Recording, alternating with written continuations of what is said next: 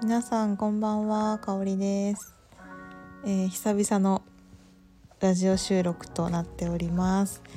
今日は、えー、4月7日金曜日。と日付がちょうど回ったところになります。今日すごい風が強くてちょっと窓の外がゴーゴー言ってる中ですね。寝る前に録音しております、えー、この前ですねフリーランスの働き方に関して何か聞きたいこととか知りたいことがありますかっていう質問を募集をしてねインスタライブをしたんですけれども、えー、と毎回たくさん質問をいただいてその中から似たようなものとか、まあ、知りたいよっていう方がね多いものに答えているんですけど、えー、今日はその中の一つですね前職と同じぐらい稼げるにはどのぐらいかかりましたかっていう、えー、お金回りの質問お金回りに関する質問についてちょっと答えていこうかなと思っております。えー、私はなんですけれども、えーと、フルタイムでお仕事をしながらオフラインのスクールに2ヶ月だか3ヶ月ぐらい、えーと会社の後とかあとは土日だったと思うんですけどに通って、えー、と卒業と同時に副業でデザイナーとしてお仕事をスタートしているんですけどその副業のスタートっていうのがもう業務委託の契約を結んでデザインのお仕事をスタートしているんですね。なのであの初めての副業での収入っていうのはお給料として1社から振り込まれたっていう感じになります。えーと、分かりやすく言うと例えばフルタイムのお給料が20万円だったとして副業のお給料が例えば土日それぞれ23時間の稼働で3万円みたいな契約をしていた場合収入が23万円20万円プラス3万円で23万円になったっていう風なイメージになります。でちょっと4年前のことなんで細かいところ契約の細かい部分はちょっと覚えてないんですけどまあ、あの複数の会社さんとちょこちょここうやり取りするとかではなくて一つの会社のデザイナーとして副業っていう形でお仕事スタートしたので、まあ、お願いしたいことがたくさんあるからあの手伝ってくれないかなっていう感じでですね、えー、いつまでにこう作って欲しい LP があるからそれは5万円でその土日の稼働とは別で頼めるかなっていうような依頼とかもあったりして、まあ、納期は決められてるけどあのいつ作るかいつ働くかっていうのは別に決められていないような働き方をしていたのでさっきの例で言うとそういう依頼があった月はその本業の20万円プラス、まあ、3万円プラス10万円みたいな。だから33万円の収入みたいな月もあったりとかしました。なので初めのうちはあの1つ作るごとにいくらっていう契約だったか、まあ、最初から週何時間何時間働いたらいくらっていう契約だったかはちょっと忘れちゃったんですけど、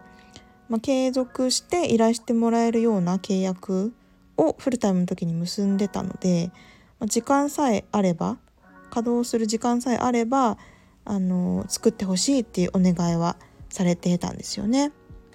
で私個人としては、まあ、一人前のデザイナーになりたいというのはもちろんあったんだけども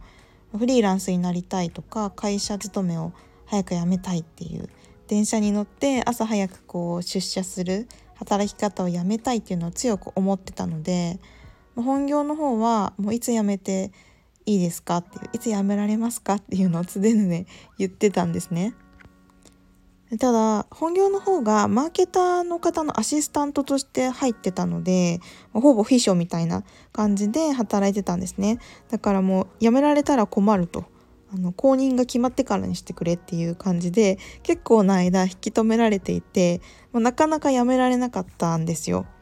でやっとこう引き継ぎとかもあの無事にできて、まあ、辞められそうなタイミング日にちが決まったっていうところであの辞めてでその分副業してた会社での稼働にシフトしたっていう感じなんですよね。だからあの多分このタイミングで週3日とか週4日でいくらっていう契約を結んだと思ってます。あの働く日数を増やしたっていう感じですね。でお給料はその会社の正社員のお給料を日数で割って、えっと、週3日とか週4日でかけてっていう感じで同じ比率っていうんですかねあの平等にって言ったらおかしいかもしれないですけど正社員の給与をベースにこう計算して出していただいてました。なのであの一般的なあの正社員の時のお給料は毎月こう固定で確保できた上に、まあ、肩書きはフリーランスになって、まあ、フレックスというか何時に仕事を始めなければいけないみたいなのはガチガチに決まってなかったので、まあ、周りの方がね9時とか10時とか、まあ、8時9時10時には始めてるのでやんわりそのくらいの時間に私も始めるみたいな感じの働き方はしてましたけど、えー、とそんな感じでこう自分に合った働き方が始められたっていう感じですね。うんそんな感じです。で前職と同じ金額を稼げるまでどのくらいかかったかっていう質問にもし答えるのであれば業務委託結んだ上でフルタイムの本業を辞めているのでフリーランスになった途端にこう給与が激減しましたとかでそのそこから何ヶ月もこう頑張ってやっと昔くらいの収入に戻せましたとかではないっていう回答になります。でやっぱりね何もこう次の当てがない状態で仕事を辞めるっていうのは私はすごく抵抗があったのであの契約してくれる会社さんとかあとはまあ数ヶ月こうプロジェクトに入れるみたいな稼働が見込まれる案件が決ま決まりそうだとかいうタイミングであの辞める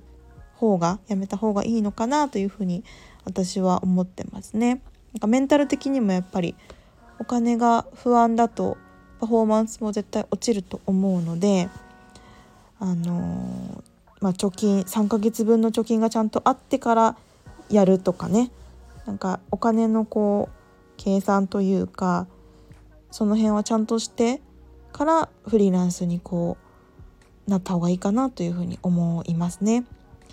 でこのフリーランスになりたいと思ってラジオを聴いてくださってる方も少なからずいると思うので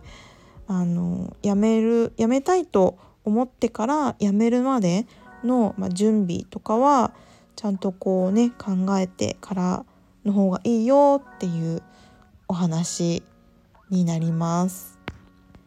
で業務委託の契約の内容、ま、契約の仕方はその会社さんであったりとかそのフリーランスの個人に合わせてこう相談して決めましょうっていう会社さんとかもありますので一概にはこういうものが一般的ですとか多いですっていうのは言えないのでちょっと働き方と合わせて契約の仕方